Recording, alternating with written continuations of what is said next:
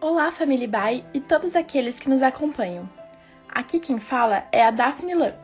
Você está ouvindo o devocional diário da Igreja Batista Avenida dos Estados, em Curitiba, Paraná.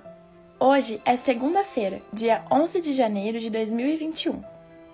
Estamos numa jornada de oração com o tema 12 dias de oração por 12 meses de edificação.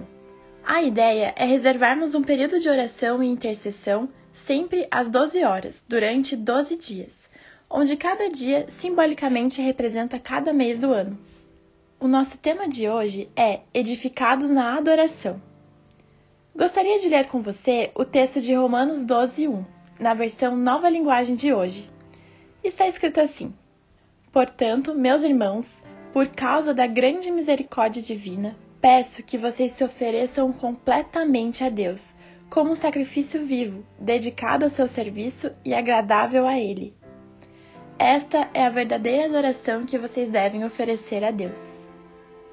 A resposta humana ao grande amor de Deus, que movido por sua misericórdia nos dá o oposto do que merecemos, é a adoração.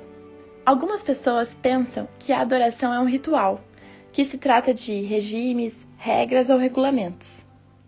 Talvez também, dependendo da formação religiosa, podemos vincular essa palavra adoração com cultos da igreja em que haja cânticos, orações, ofertas e pregações.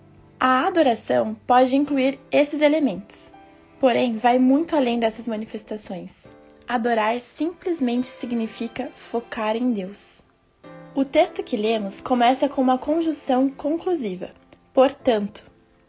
Isto é, Diante de todos os fatos e argumentos apresentados nos capítulos anteriores, de como Deus agiu para salvar a humanidade, a atitude mais racional, sensata, inteligente, carregada de lógica, obviedade, emoção e alma é entregar-se a Deus.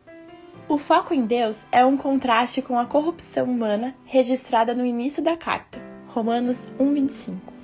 Eles trocam a verdade sobre Deus pela mentira e adoram e servem as coisas que Deus criou, em vez de adorarem e servirem o próprio Criador, que deve ser louvado para sempre. Amém.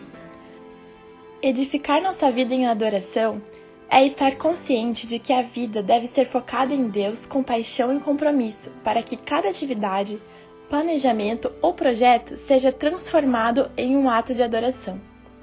C.S. Lewis escreveu que nós nunca seremos capazes de adorar a Deus nas ocasiões mais sublimes se não tivermos adquirido o hábito de adorá-lo nas mais simples.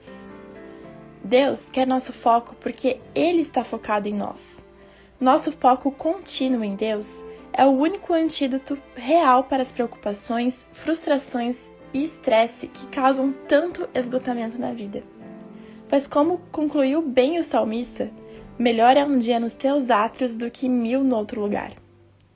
Que Deus nos abençoe nessa jornada de edificar nossa vida em adoração.